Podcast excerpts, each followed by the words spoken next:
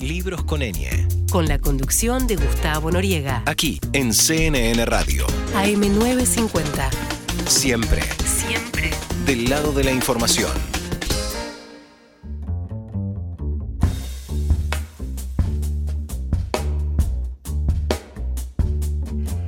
...19.33, seguimos en Libros con Eñe, estamos en CNN Radio Argentina, llegó el momento de la entrevista, me llegó hace un tiempo y lo pude leer en estas vacaciones, una novela de un escritor argentino, cordobés, Luciano Lamberti, La maestra rural, me lo leí de manera ininterrumpida prácticamente, este, me divirtió mucho, espero que sea una palabra que le satisfaga al escritor. También tengo un libro de poemas que me, había gustado mucho, yo lo leí rapidito apenas me hice de los libros. Además, Luciano escribe en Viva, en Eñe, tiene una, actividad que le voy a preguntar dentro de un ratito, eh, editorial, ese es su nombre de, la, de, las letras argentinas. Este, creo que alguna vez hablé eh, con Pedro Mairal, este, con Pedro de, los encuentros de escritores que habían jugado un partido de fútbol este, en Córdoba. No sé si vos estabas involucrado en esa. Yo estaba involucrado, lamentablemente, porque soy muy mal jugador. Eh, y me mandaban al arco siempre. Vos, vos Desarrollé como una capacidad para atajar de tanto que me mandaron. Le atajé un, par de goles a, Fabián Casas. Ah, bien. A Cucurto. Que Cucurto estaba medio lento. justo gente que muy, futbolera, sobre muy todo. Futbolera, este, Fabián, no sé si conoces un artículo milenario de, no me sale Sacomano, pero es el, director de la Biblioteca Nacional ahora, eh, Sasturain, de Juan Sasturain, un artículo de la década del 70 que lo criticaba Sebrelli, que eh, Sebrelli había escrito un libro en contra del fútbol y el título de la nota de Sasturain era Vos Sebrelli anda al arco. Ah, bueno, vos Lamberti anda al arco, algo así. Sí, más o menos, más o menos. Sí, eh, en, realidad nos conocimos por, los blogs, a partir de los claro, eso me contaba eh, Empezamos a establecer como una relación y a partir de eso eh, empezamos a jugar. Primero fueron los porteños para allá. Estaba Terranova, Mairal, Funes, un montón. Incardona también me parece. Y jugamos uno en Córdoba, que ganamos los cordobeses. Jugamos uno en, Buenos Aires, que ganaron los porteños, porque cambiaban. ¿no? Eh, buscaron más este claro, ellos eran más y todo el tiempo estaban cambiando, nosotros estamos todos cansados, menos yo que iba al arco, todos los otros. Y después uno en Rosario que ganamos ah, nosotros. neutral. En la general ganamos nosotros. qué gracioso. ¿Y qué escritor eh, la escolacía? ¿Juega bien al fútbol? Eh, Mairal tiene como cierta cosita, pero no. no. Eh, Casa jugaba bien, Liach algo jugaba. Eh, Santiago, sí, sí, sí. Eh, y de los cordobeses, eh, en realidad eran más. Trajimos plásticos, ¿viste? Trajimos los que jugaban bien, no, importaba tanto que fueran escritores, Hay uno que se llama Pablo Natale, que juega bastante bien, y un, uno que es más crítico, pero que también escribe, que se llama Flavio Lopresti, no sé si lo tenés. Sí que también juega algo.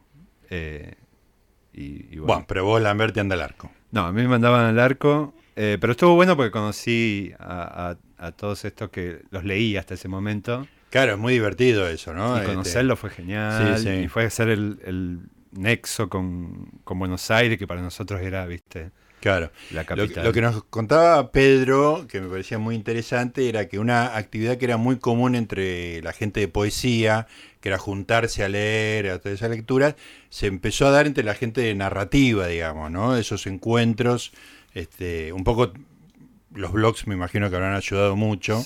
Internet genera conexiones muy inesperadas, ¿no? Y a nosotros que, que vivimos en Córdoba, ahora la mayoría vivimos en Buenos Aires, como dice Federico Falco, Godoy, vivimos en Buenos Aires, pero para nosotros era medio inaccesible, ¿viste? Y estaba la idea en la época pre-internet de que había sí o sí que pasar por Buenos Aires, ¿no? Entonces, eh, esos encuentros nos sirvieron por ahí. Yo, gracias a eso, publiqué mi primer libro acá, en, Tamarisco, una, una editorial que tenía Banol y, y demás. Eh, gracias a eso, digamos, ¿no? Fue como, como el salto de, publicar en Córdoba a tener como una presencia en Buenos Aires que era, que era importante. Pero sí, Internet cambió las reglas de juego por completo. Totalmente. Ahora podés leer un sanjuanino en, en Sí, sí. tiempo real. Ahora lo que no lees es porque decidiste no leerlo. No hay, Exacto. no hay inaccesibles, digamos. Ya nadie se puede quejar de Sí, que estás en el... Claro, no, El- digo, podés tener limitaciones de tiempo, ¿no? De, de posibilidades de leer, pero digamos, lo- no, no de que algo sea inaccesible No, porque es un nada. oscuro poeta catamarqueño, bueno, si rastreas un poco lo encontrás. Para nada, está todo, está todo. Escúchame, Luciano, una de las cosas que me gustó mucho del libro de poesías y que aparece en La Maestra Rural es una Córdoba que no es Córdoba capital, sino es el Córdoba profunda. Este, yo veraneé mucho toda mi juventud, niñez y un poquito de la juventud, en Capilla del Monte, este, es a 100 kilómetros de la ciudad de Córdoba, en el Valle de Punilla. Este, pero para mí, la, la siesta, eh, para yo era un porteño, este, tenían amigos de, todo, de todos lados, pero nos reuníamos en, en Capilla, este, íbamos al Uritorco, hacíamos todas las este, expediciones de rigor, pero para mí la siesta era como una pesadilla, porque digo, para un porteño no existía la siesta, y ahí era a las 2 de la tarde, de 2 a 5 se moría todo, digamos, ¿no? Y vos en tu poesía, sobre todo, pero también en La Maestra Rural, que es el libro tuyo, la novela tuya que leí, eh, describís esa, esa quietud increíble que aparece en esos lugares. Bueno, sí, es la vida del interior, ¿no? Nosotros, eh, con, mis, con mis compañeros de ruta, digamos, Falco y demás, eh, cuando empezamos a conocer a los porteños, decíamos, bueno, eh, ¿qué vamos a escribir ahora, no? ¿Vamos a escribir como los porteños? No, vamos a escribir más como los cordobeses. Entonces tratamos de reproducir el lugar de donde veníamos. Yo vengo de San Francisco, que es Sí. una ciudad muy chiquita que está ahí entre Córdoba y Santa Fe, y Falco de Cabrera, eh, de reproducir ese, ese lugar de donde veníamos eh, casi con orgullo, no con regionalismo ni celebrando el interior, todo lo contrario, Sí, digamos, sí, con, sí. con crítica, con ironía, con, con humor negro, pero sí plantarnos en una identidad del interior y tratar de, de trabajar eso como nuestra zona, ¿me entendés? Eh, ¿Vos eso- naciste en San Francisco? yo nací en San Francisco, después me mudé a Córdoba para estudiar letras. O sea, ya grande, Sí, a los 18. muchacho, digamos. Sí, sí, un muchachote. Ajá. O sea, toda tu niñez y parte de la juventud en San Francisco. En San Francisco. Pueblo, eh, ciudad de piamonteses. ¿En serio? Sí, claro, muchos piamonteses y todos esos sheites del, del piamontés que, viste, un poco racista, muy, muy avaro, muy tacaño, con miedo de que venga la guerra en cualquier momento, ¿no? Que vuelva que la guerra y, de y todo. nos lleven a nosotros, Claro. entonces, como todo ese mundo está, está reflejado por ahí en lo que escribo, incluso inconscientemente también, por ahí sin saberlo, sin decidirlo, pero Claro. sí hubo una toma de posición, ¿no? Que no nosotros sentíamos que había una renovación de la literatura en la poesía de los 90. Ujú. Yo, nosotros con Fede organizamos, con Falco organizamos eh, unas ferias en Córdoba y llevamos a Cucurto, llevamos a, a Fernanda Laguna, a Gaby Begerman, a todos esos, eh, y, y lo que veíamos era esto, como una nueva forma de concebir la literatura que nos rompió la cabeza, ¿no? Era como, hasta ese momento teníamos la idea cordobesa que era como la literatura tenía que ser filosófica, Sí. aburrida, densa. De pronto tuvimos como esa explosión de vitalidad, de Sí, sí. colores. Hay como una cosa, eh, no, no, no soy crítico literario, apenas este, me gusta preguntarle las cosas a la gente, pero hay como una cosa muy directa.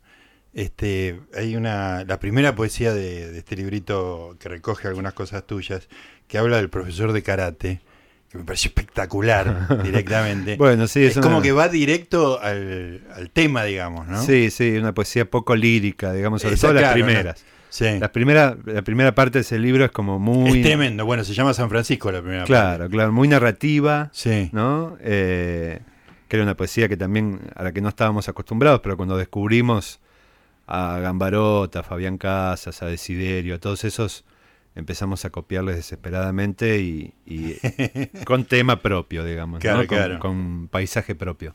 Hay una, el otro día por justamente por Pedro, este, conocí, ahora no me voy a acordar, vos seguramente lo conocés, pero una poesía larguísima este, de un tipo protestando por una señora que había llamado Metrogas.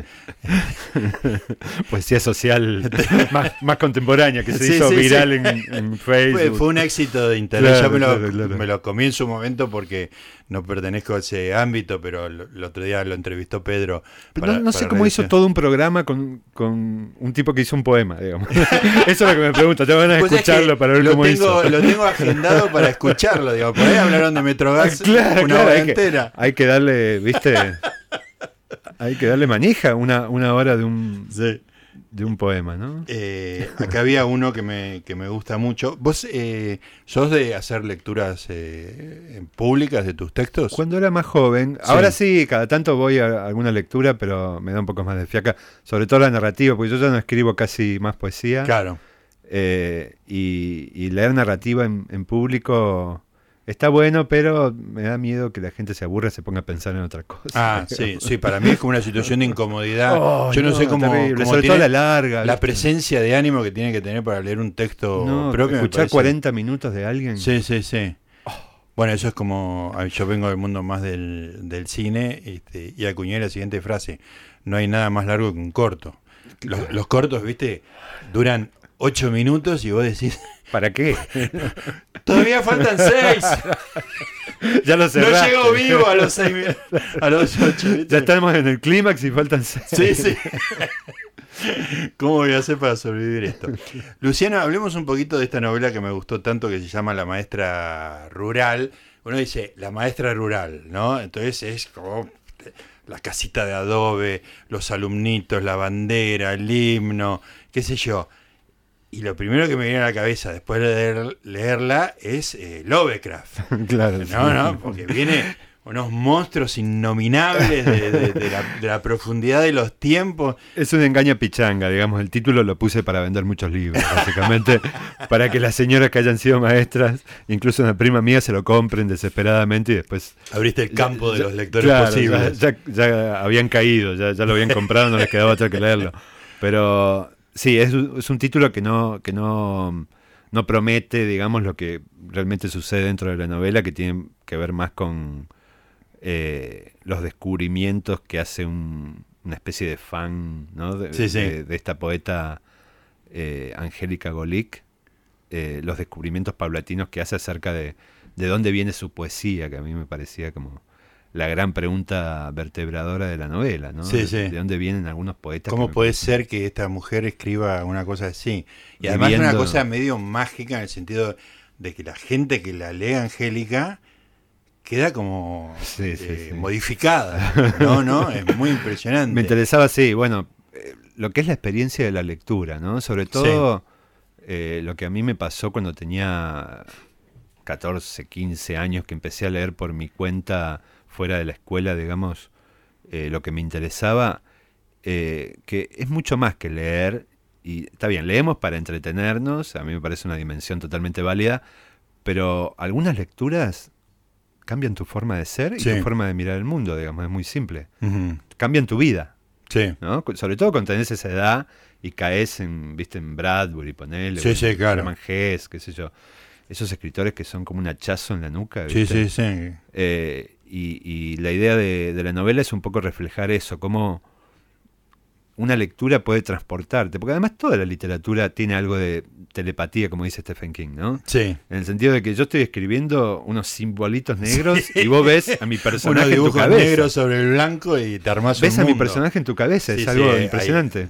Por eso me gusta tanto, digamos, porque además, eh, porque uno si cuenta historias también puede dedicarse al cine o a la Sí, sí, tele, sí, qué sé claro. yo, pero esto, eh, además de ser muy barato, lo hago yo con una máquina de escribir o una lapicera Ba- barato y solitario. y solitario. O sea, una de las pesadillas que tiene el cine para mi personalidad, hacer cine, que es un laburo en equipo. No, lidiar con todas esas, esas No, es personas. una Tenés que ser un, un déspota, tipo, ¿viste? Sí, sí, sí, Esos sí. cineastas Pues es que mi, tengo un hijo de 26 años, este, que bueno, un poco por influencia mía seguramente, pero se dedicó al, al cine, pero es montajista, Claro. porque es el laburo solitario del Claro. cine. No, no, el tipo se encierra, le llega el material, se encierra y lo, lo modela, digamos, Claro, tiene una cosa claro, casi claro. literaria, ¿no? De, composición de. Bueno, hay una etapa cosas. de la escritura que es, Es eso, ¿no? es hacer el montaje. digamos. Claro, Es claro. como editar, cortar, pegar, ver dónde van las partes. Sí, ¿no? sí. Como- Bueno, eh, la maestra rural tiene una estructura este, bastante episódica, digamos que debe haber tenido bastante de eso, ¿no? Sí, eh, en realidad empezó, empezaron siendo cuatro monólogos largos, eh, después me di cuenta que eran un poco pesados, los hice más cortos, los, los dividí en partes y, y fui agregando otros personajes que aparecían porque es mi primera novela, entonces quería ¿De qué año es? aprovechar eh, y la empecé en el 2014 más o menos y se Ajá. publicó en el 2016 cuando yo apenas venía a vivir acá. Eh, quería aprovechar como el formato novela para poner un montón de cosas que me interesaban y, Sí. y hacerla como crecer desde ahí, ¿no? Como si fuera una especie de estructura arborescente. Eh, y por eso le metí tantos personajes y...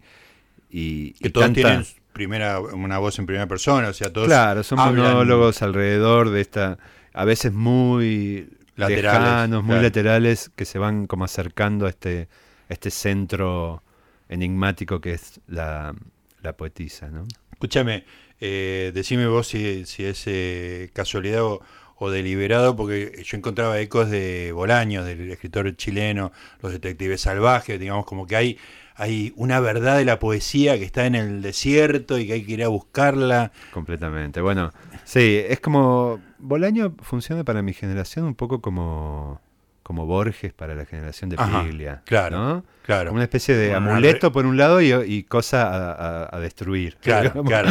Que ya, que ya te tiene harto. Claro, claro, porque te mata, ¿no? Es, eh, Mucha de la, de la literatura hoy en día tiene como algo de Bolaño, Sí. tiene como un sesgo bolañesco. Y fue un autor muy heavy, ¿viste? Sí, sí, Como El último autor del boom, digamos, el último autor total. Sí, ¿no? sí, sí. 2006-66 es una cosa Sí, sí, inabarcable, ¿no? Inabarcable. sí. desmesurada. Y ya había escrito Los Detectives Salvajes, que Sí, ya que era. ya lo era, digamos, Claro, ¿no? ¿no? Hizo Bueno, algo la- mayor. eh, 2006-66 como que eran varios libros, que Claro. un poco pensando en, en sus hijos, lo que iba a pasar. este, Claro, les dejó una herencia, pero ya enfermo lo escribió, es algo que no se puede Sí, sí, creer. con un, organismo muy deteriorado, este, pero sí, un escritor tremendo, tremendo, pero además con esa idea de, un poco está en los detectives salvajes, que es la literatura y la aventura, ¿no? De, Sí, vitalista, el último Claro. escritor vitalista que busca... Porque además su vida fue así, ¿no? Como, Claro. como mucho más eh, punk o, o beat, digamos, que, que la de muchos escritores de carrera. Claro. ¿no? Él nunca eligió eso, siempre estuvo más cerca de, de- del borde, digamos. Ahora es el canon, pero... ¿Vos lo leíste cuando él estaba vivo? Lo empecé, leí algunas cosas, eh, naturalmente no 2006-66, pero sí los detectives, los libros de cuentos, y hay algo además en su, en su prosa que es muy pegadiza, Sí. ¿no? En su forma de armar la frase, Sí, de sí, sí. pensar eh, la frase y, y cierta estructura además digresiva que se te pega, digamos, ¿no? Y es, yo me imagino que de- debe ser el equivalente a Borges en los 70, ¿viste? Cuando, Sí, cuando cuando- estaba de moda y todos se lo querían sacar Claro, el padre terrible, digamos. Claro, ¿no? ¿Cómo claro, hacemos que- para matar a este viejo genial? Bueno, yo, me parece que lo- lo- lo- la siguiente generación se va a ocupar de eso. Escúchame, ¿y, y tú rela- qué, qué relación estableces vos en la maestra rural con, con Bolaño? ¿Lo querés matar o, o querés ser arropado por él? Me encantaría ser arropado. Me encantaría matarlo, me encantaría matarlo, pero no me queda otra que ser arropado, digamos, ¿no? Yo trato de... eh, si, si vas a, a esperar a ser original y ser completamente... No escribís nunca, digamos, ¿no? Claro. Es como muy... Sí, sí, es un peso... O si vas a aspirar a escribir la montaña mágica, no, no escribís, Sí, sí. te quedas en tu casa y te Claro. pones a hacer otra cosa. Entonces yo trato de, de, en vez de mm, pensar la originalidad como el último objetivo, eh, agarro de donde venga, ¿viste? Que yo miro una serie, algo que me gusta, lo incorporo a lo que estoy escribiendo. Ujú. No, no- no considero la literatura como algo impoluto, sagrado, ni nada por el Sí, igual hay que decir, eh, eh, te lo digo muy sinceramente, que uno encontraba, yo encontraba en la novela, que la estaba disfrutando mucho, ecos de cosas, digamos, pero no era que en una pálida imitación de, de Bolaño o de Lovecraft en su momento, de Stephen King en otro momento, era como un bueno, una cosa muy... Este, de Me interesa meter actual. todo eso en una Eso- licuadora todo eso estaba, y que digamos, salga... ¿no? Y, y había, realmente había algo original, ¿no? En esta escritora increíble y que después este, hay como unas escenas eróticas fabulosas, fabulosas, fabulosas, ¿no? que, un poquito me, me erotizaron, digamos, ¿no? Pero hay Es tu tentáculos. costado más enfermo. Sí, sí, porque hay tentáculos y este, sopapas y humedades inmundas. Muy Lovecraftiana. Claro, claro, completamente. Igual eh, a mí Lovecraft me, me gusta más, digamos, lo que él imaginaba. Que la, eh, que la escritura. Que la, forma en que lo escribe, que es tan adjetivado, Sí, sí, no, barroco, denso. Eh, lo amo, pero más como, como yo creo que fetiche. a, a todos los que lo hemos leído y todos lo hemos leído más o menos a la misma edad, supongo, este, nos queda eso, ¿no? Eh, hay, hay unos, unos seres tremendos con tentáculos que vienen del fondo de los tiempos y que están apareciendo y se van a comer el mundo. Bueno, la nueva novela, que se llama La masacre de Kruger, empieza con un meteorito que cae en las sierras de Córdoba. Como el color que cayó del cielo. Exactamente, ¿no? Claro. Y, y se activa años después y toda la gente que vive ahí alrededor Ya, te digo que me gustó la novela. ya, la, com- ya la vendí. No es necesario que la lea. Buenísimo, buenísimo, ya está. Ya podés escribir algo en Goodreads. Dame un 5. Dame un Te 5. pongo cuatro. ¿Sabes qué? No sé si soy yo o qué, pero no, no te admite medias No, estrellas. no te permite. no Muy te permite. mal, Uno Goodreads. quiere ser claro, ¿viste? No. Ahora después vamos a hablar de Goodreads porque es una herramienta muy, muy simpática. Este, pero, pero sí, me decías de Lovecraft. Eh, claro, que, que la última novela es como mucho más. Está eh, influenciada, si se quiere, por la idea. Está escrita como un documental, ¿no? Con lo que pasa en la novela ya pasó y son entrevistas Ah, buenísimo. a, a la gente que, que vivía alrededor, digamos, un policía que estaba en el pueblo de al lado, eh, pero, pero que tiene esa, esa, ese tinte a lo, a lo Lovecraft, ¿no? Escúchame, y vos, digamos, obviamente uno... ¿Vivís de la escritura? ¿Trabajas en Viva? ¿Das cursos? Vivo de 500 millones de cosas. No, Claro. sí, eh, doy Pero, pero talleres, todas giran alrededor de la literatura. todas giran. sí, Bueno. sí. Sí, no, es poco. No, no, no. La literatura me da de comer, digamos, en el sentido de que si. No, si no publicaría, si no publicara en, en random, no, no me conocerían como para venir a mis talleres, digamos. Claro. O, o para eh, Sí, sí, sí. aceptarme los artículos en Pero vivo. lo, que, a lo que voy es que no, no trabajas en un banco, digamos. No, no, no. Igual algunos dicen que es mejor, pero qué sé yo, depende de cada uno. No, yo me quedé girando como en eso, digamos, ¿no? En, en- antes daba clases de lengua, que era una experiencia que no le deseo a nadie. Eh, ¿Secundario? Secundario. Oh. No, no, no, complicadísimo. Primer año. sufrías. Imagínate, primer año. No les importaba nada.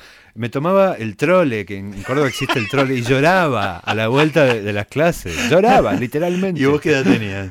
20. No, sí, no, tenía, ya era un grandulón, pero me, me destrozaba psíquicamente, digamos, es, es un trabajo insalubre. Deberían, era eh, deberían qué- pagarle como un piloto de avión a un docente. ¿Y qué era lo que te hacía sufrir? ¿El desinterés de los alumnos? Desinterés, estar, eh, te, te- digamos, te ponen en una, en una posición de ser el coronel, Ajá. ¿me entendés? Si no, la clase es un despelote. Claro, digamos. claro. Entonces, Y un lugar de autoridad un lugar de que no te interesa. choto, que no me interesa. Digamos, yo estoy grande para entrar, viste, callate, Ramírez. ¿viste? No, no tengo ganas de estar haciendo eso. Escuchame, Ramírez. Guardá el celular. ¿Te Entonces, podés quedar quieto, Ramírez? Encontraba formas, viste, estaban todo el tiempo con el celular, yo los hacía leer desde el celular. Claro. ¿Me entendés? Como Sí, y además, encontraba la formita para. Y está el riesgo de una persona tan inmunda como el autoritario, que es el profesor Piola. Claro, claro, que es, que es también horrible. Sí, digamos, sí, es un personaje horroroso. Piola, Sí, no, no, no, no. Entonces, después empecé como a, a dar cada vez más talleres, doy talleres de escritura eh, y a escribir para medios, ¿viste? Ahora estoy sacando unas biografías en viva. Son de cosas medio monstruosas. Algunas sí. Se fue como perfilando hacia lo monstruoso. Eso fue, Empezó ¿fuiste vos? Y eh, entre, entre yo y Convertini, digamos. Que, ah, que es como eh, el que está a Horacio cargo. es el, tu Claro. editor, claro. Eh, vamos vamos eh, buscándole como la vuelta. Eh, em- hay una que, que pegó mucho, que fue la biografía de los hermanos Dassler, Sí. que fueron los, creadores de Adidas y Puma. Sí, sí, es una historia fascinante. esa. Increíble. Sí, sí. Eh, la última que salió es una sobre el mayor asesino serial John de, Wayne Gansing, sí, de Estados Unidos. payaso y... Pero me encanta, es un trabajo, la verdad que lo disfruto un montón, digamos, investigar bios de gente con vidas interesantes y, escribirlas para mí es... Lo disfruto mucho más que escribir literatura, además porque ¿En no serio? el peso... Sí, escribir eh, en general o reseñas, no tenés el peso Sí. de, de estoy escribiendo literatura y lo puedo hacer con mi hijo al lado mirando Pepa en la, en la tele. Claro. No, no necesito. sí. Es algo que literatura me tengo que ir a un lugar Claro, todo claro. cerrado, na- nadie me tiene que, que hablar. Y no tenés esa, esa cosa de te hierven los, de, los dedos, te hormiguean porque necesitas escribir. Eh, me hierve mi, mi temperamento, digamos. Yo si, en- si no escribo por dos o tres días, la verdad, no quiero... ¿Los- ¿Sentís abstinencia? No, me, me siento menos persona, digamos. Eh, mi autoestima en, en general eh, depende de, de poder sentarme a escribir. Es así, es, es medio inexplicable, pero es así, digamos. Por eso odio las vacaciones. Ah. ¿Viste la gente que, que le gusta, ah, sí, estar sin hacer nada? Yo me vuelvo loco sin hacer nada. Claro. Odio no hacer nada. Ajá. Me encanta hacer cosas. Pero me encanta hacer cosas lo que, que, me gusta. implica, eh, a- además de escribir, ¿hay algo que te gusta hacer? Sí, eh, leer. no sé, pero sí, qué sé yo. Pero no, sos- no haces carpintería No, amateur y no, esas cosas. No, no, no, no, no hago nada que... que Nada útil. hobbies. No sé nada útil. Sí, no, útil no. Algo que, que pueda... Sí, que tenga peso. Me encantaría, pero soy... Claro. eh, no, no sirvo para eso. Eh, eso, qué sé yo. Pero entonces, la literatura más o menos a... ¿Y, y tenés un emprendimiento editorial o es de tu mujer? No quiero es mi mujer, yo... Ah. eh, me- Estamos hablando de Caja Negra Editorial, ¿cómo es? No, de China Editora. China Editorial. Sí. Mi mujer, que es la que maneja todo el tema de las editoriales, diciendo, me hace gestos como... "No". Además, No, como siempre eh, me China equivoco con los nombres. China Editora, sí. Eh, yo lo, lo que hacemos es que a veces encuentro un escritor que me gusta. Sí, además tengo tu libro de China Editorial. Está. Podría haber dicho el nombre de acá directamente. Claro. Encuentro un escritor que me gusta y. Le avisas a tu mujer. Claro. Se lo paso y ella hace el contacto, lo lee. En, realidad lo lee primero, si le gusta, si le parece que va a tener como cierto cierta salida. No publicamos eh, casi nada de escritores contemporáneos porque lidiar con los escritores contemporáneos es como... Es eh, un problema. Yo tenía una editorial en Córdoba hace muchos años realmente y, y lidiar con el ego de los escritores, yo soy escritor y el ego de los escritores es algo bastante Es un pesado. tema. Eh, entonces preferimos publicar en norteamericano de 70 Claro. años como el de el, del- el del nadador que, que es mucho más fácil, Claro. ya está de vuelta, no le interesa nada, digamos. como- Sí, además lo publican en Argentina es como un plus Es a su como- carrera para él casi es como si se exótico. publicara, claro, en Zimbabue. Claro. Ahí está. es lo mismo, son todos gauchos. Estamos hablando con Luciano Lamberti, autor de La Maestra Rural, eh, escritor eh, de dicta talleres, escribe en viva, hace reseñas en Eñe, vive de la literatura, pero ya lo vamos a incomodar con alguna otra cosa.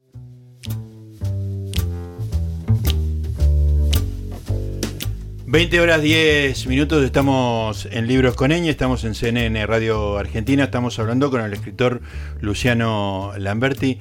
Luciano, eh, tuviste, recién lo, tiraste medio al pasar cuando describiendo la pesadilla que era tratar con autores vivos y contemporáneos y, y- y vecinos, digamos, este, por, por, por los egos. ¿Cuál- ¿Cuáles fueron tus experiencias editoriales, más allá de esta que contaste de China Editora? Vos tuviste emprendimientos propios en Córdoba. Teníamos una editorial que se llamaba La Creciente y creo como una copia de, de estas editoriales que veíamos en Buenos Aires, sobre todo de Ediciones del Diego, que eran libritos muy chiquitos, Sí, eh, que creo que estaba Casas ahí en, en- en el equipo editorial. Eh, y empezamos a publicar primeros libros o escritores que tengan un solo libro, ¿no? Eh, ellos nos daban como mucho material y nosotros lo editábamos para que eh, para que alcanzara más o menos una forma. Eh, publicamos el primer libro de Federico Falco, el primer libro de Cookie, sí. que es una poeta cordobesa muy buena. Eh, un libro mío que ahora me parece espantoso y, y no, lo, no lo voy a tocar en lo que me resta de vida. Eh, pero como 30 libros publicamos y estuvo bueno porque además hacíamos las presentaciones en bares, incorporamos esa, esa forma de presentar los libros que, que estaba como lejos de la biblioteca, digamos. Empezamos a, a rockearla un poco más eh, y estuvo genial. Muchos siguen escribiendo hasta el día de hoy y, y generó como un movimiento en Córdoba muy interesante. Eso y los talleres, ¿no? Claro. Eh, ¿Cómo fue que tu primera novela fue editada por Random? Porque digamos, te salteaste eh, en la primera novela todo el circuito indie previo, digamos. Yo venía, bueno, publiqué el primero en el primer libro de cuentos en Tamarisco. eh, después publiqué en la editorial de un ex alumno que se llamaba Nudista. Publiqué un libro ahí. Y cuando me vine a vivir a, a Buenos Aires, eh, en realidad fui a pedir trabajo a Random como, como lector. Sí, sí. Y Que es un buen laburo. Gaby eh, está muy mal pago, digamos. Ah, ok. Eh, Gaby Franco, que era la editora de Alfaguara en ese momento, eh, me dijo, esto se paga muy mal. Y yo le dije, bueno, pero tengo una novela. Bueno, mándamela. Y la publicaron. y la publicaron. Me gustó mucho. Sí, Gaby también eh, eh, es poeta, entonces como que estuvo bueno eso y es, es muy buena editora. La verdad que estuvo buenísimo el trabajo que hizo. En, en- en las cosas que me marcaba y en lo que discutimos estuvo muy bien. Eh, y así empecé, para mí era algo, viste, Claro, publicar en random era Sí, sí, es muy llamativo. No sé si es lo mejor este, publicar una editorial tan grande, digamos. ¿eh? Y tiene cosas buenas y cosas malas. Las buenas es que eh, mi tía de Morteros accede al libro, digamos. El libro está en Morteros. El libro está en todos lados. Claro. Sí. ¿no? Eh, Cuando dijiste mi tía de morteros tuve que hacer una este, composición por la, por, la, por la polisemia de mortero. No sabía, No, no, no. no sabía si era una guerrillera. no, es una, es una tía que vive en Mortero. Bueno, eh, que está ahí, viste, en, en Santa Fe, creo. Bueno, por ahí. Em, y lo, lo malo es que por ahí, viste, sos como un, eh, un ladrillo en la pared, digamos, un- como decía Pink Floyd. Uno de 60. O sea, Claro, sacan y de- 60 y de, libros por mes. y de gente que vende muchísimo más que vos. Claro. ¿no? Entonces, como, eh, nada, estás ahí, viste. Por, por ahí la edición independiente. la, la última vez que se hizo la FED, Sí. la Feria de Editoriales Independientes, eh, fuimos con mi mujer y extrañé un poco la edición independiente. Era como tan lindo todo, digamos, tan familiar. Sí, estaban sí. todos. Aira cayó 15 minutos después de que abra la feria, como si estuviera esperando en la puerta. Digamos, Claro, como- claro. Era todo muy lindo, digamos, todo muy. Te muy- sentías más parte de una Muy comunidad. amable. Igual el Random sí, está, está bueno, digamos, es, es interesante.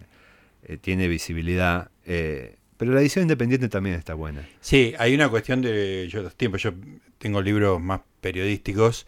Este, y si editas, eh, eh, publicás una editorial grande, es el, el mes en que te dan bola. Claro. Y, y después desapareciste. Exacto. No, no existís más, digamos, ¿no? Y esto lo hablé mucho con. Nos divertimos mucho con Florencia Ure, que fue milenios este, jefa de prensa de Random. Este, la pesadilla que era que el autor entendiera eso. Que sos uno de un montón, ¿no? Que, que a los dos meses eh, reclamaba atención. y- No, Flaco, correcte. olvídate. No, y otra cosa que te hacen que te llevan a dar eh, como charlas a los libreros para que Sí. los libreros sepan que tu libro, no Sí, sé sí, si, si caíste en eso, si te Sí, sí, lo hice, lo hice. y mandar ejemplares también. Autografiado. Claro. Con el último no me hicieron así, me parece que están salteando eso. Hay mucha también, restricción ahora con la crisis. Y ahora este, está salado, sí, está todo muy Entonces muy hay menos libros de prensa. Claro, pero mm, sí, sí, es como eh, uno. Yo estoy acostumbrado a ser un long seller, ¿no? A hacer, Claro. a vender de puchitos, pero sostenido en el tiempo. Bueno, pero para eso no te conviene mucho más una editorial independiente. completamente. Ah, sí, bien, bien, sí, estamos sí, de acuerdo. pero, Sí, sí. Bueno, el anticipo está mucho mejor en Claro, el anticipo, claro, esa es la parte linda, digamos, Claro, ¿no? claro. Porque te dan una cantidad de plata que es de acuerdo a una venta este, pronosticada, digamos. Claro, claro. Este, y la ves toda junta al principio y, Y es lindo. sí. te, te- te ayuda a vivir, digamos, digamos Claro, las cosas claro, como son. Te ayuda a justificar todas esas horas de encierro. Claro, donde, sí, viste, sí. no ves a tu familia, no ves a tus Sí, amigos, no ves a nadie porque estás ahí metido escribiendo. Eh, y eso es un poco lindo. Tampoco, igual no, no paga, el anticipo no paga la- las horas que, que No. trabajaste en lo No, no, real. no rinde. Eso es la, es la cosa menos rendi- A menos que uno sea buscá y qué sé yo, gente que vende claro, mucho de verdad, digamos, ¿no? Sacheri, qué sé yo. Claro, sí, sí, gente que vende mucho. Este, pero si no, no, no, No. representa para nada. Son, estuviste mucho tiempo sentado sí, en sí, la sí. No, yo creo que la industria del libro está, como buena parte de todas las industrias culturales, está motorizada por el ego, digamos, ¿no? Por la no lo digo en un sentido despectivo, digamos, ¿no? Por la necesidad que vos tenés de, de poner un objeto que sea tuyo y que esté en consideración de la gente. Pero si no tenés la vanidad como motor, este, y, y creerte que vale la pena lo que vos hacés, digamos, ¿no? Yo creo que es la única razón por la cual se sigue publicando, digamos. Sí, Si no, si no vas a vivir de eso. sí, Y, y te llevó mucho más tiempo eso que tu trabajo real. claro. ¿no? Le dedicaste mucho más tiempo a la escritura. eh, no sé, que, te- que, que tu tía de Morteros vea el libro. a lo mejor es eso sí. lo que te mueve. Que tu Sí. mamá te vea el libro Sí, reseñado en la Nación. o sea, se- y que una de cada 6 millones de personas te digo, che, muy, Claro, muy interesante, muy lindo, esto, Claro, qué sé claro, yo. claro, si sí, no, no sí, que tiene... te escriban cada tanto. Es muy disparatado la desproporción. Pero me parece, no lo entiendo muy bien el negocio, pero me da la sensación de que las editoriales independientes encontraron un mecanismo de supervivencia mucho más sensato que el de las grandes editoriales. Sí, pueden, eh, digamos, eh, generar como estos nuevos escritores, apuestan mucho por los nuevos escritores. Eh, Random tiene, o tenía hasta hace unos años, eh, como- Colecciones de... Sí, como un, no, digo, como un espacio para a mí que venía de Córdoba, ¿viste? sí, sí. sí, me, me incorporaron en, en- en este eh, en este espacio como de, de más riesgo. Igual son escritores que por ahí habían tenido cierta repercusión en, la- en la edición independiente, ¿no? Claro, ya venían con un Claro, venían como del cebollita, digamos. Sí, sí, sí, habían hecho las estaba- inferiores. Claro, claro. Eh, pero, pero había un, un- un costado más de riesgo.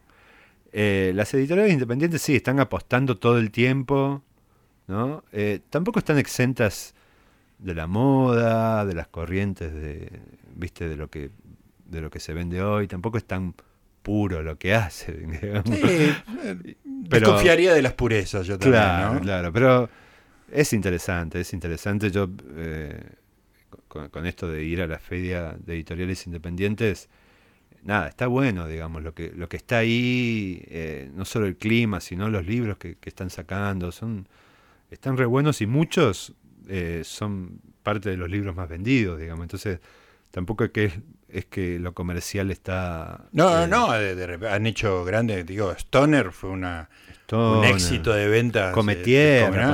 Sí, come tierra, claro. ¿no? Como que son libros más vendidos en las cadenas, digamos. Sí, sí, sí, sí, que, que se han hecho su, su lugar. Y, y- pero, pero incluso las editoriales más chiquititas que sacan ediciones muy limitadas, me parece que hoy por hoy pueden, por un problema tecnológico, según me explicaban, eh, pueden hacer editore- eh, ediciones chicas que, cuyo costo por unidad no sea prohibitivo. digamos, Claro, ¿no? claro, hacen ediciones mucho más chiquitas. 200, 300 Claro. ejemplares que y me parece mucho más sensato, digamos, ¿no? Que hacer 3000, bueno, ahora las editoriales grandes están achicando aceleradamente, pero hacer 3000 para que dentro de unos meses estés en corrientes, Tengo los 2000 ahí.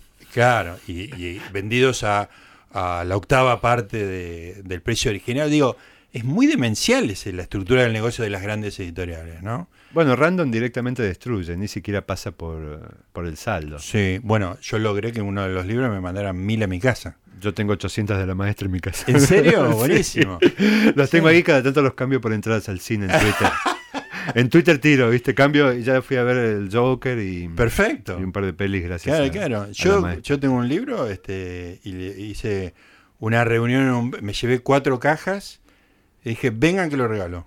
Claro, claro, y sí. Porque yo quiero que lo lean, ¿viste? ¿Qué sí, sé para yo? qué- sí, yo cada vez que voy a un encuentro de escritores en Ecuador, fui la otra vez. Sí, llevaste todo lo que tenías. o- Ahora, entendés que no es eh, no responde a ninguna racionalidad económica eso, ¿no? No puede ser que el negocio sea ese. No sé qué. qué- No, no entiendo muy Sí, bien. yo esa tampoco, lógica, verdad no- se son planes, escapa. viste, que tienen de, de venta, se quedan con lo que supuestamente ellos piensan que van a vender, qué sé yo. Sí, igual este viene el tipo que vende 100.000 y le salva todos los negocios. Claro. es como el claro. cine, ¿no? Que el, este, el hombre araña subsidia. El tanque lo llaman ellos. Claro, el tanque, El sí, tanque, efectivamente. En, en el cine es igual. Hablando de tanques, me, me llamó la atención, no tanto leyéndote, pero sí como escritor indie, si me hiciste este catálogo de esta manera, que mencionas mucho a Stephen King en tus, este, como en tus Pedazo de favoritismos. Pedazo de, digo, el escritor más vendido del momento, así quiero creer.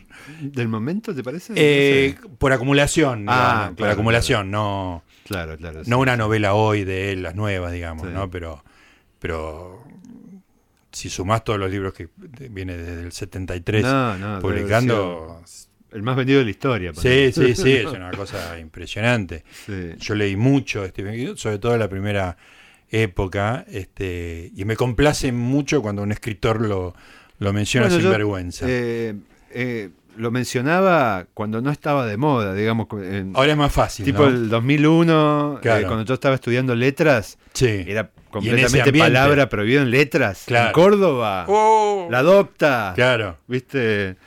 Eh, las iglesias, ¿viste? Sí, Como sí, sí, todo Stephen. King, no, claro, no, no, no me vengas con eso.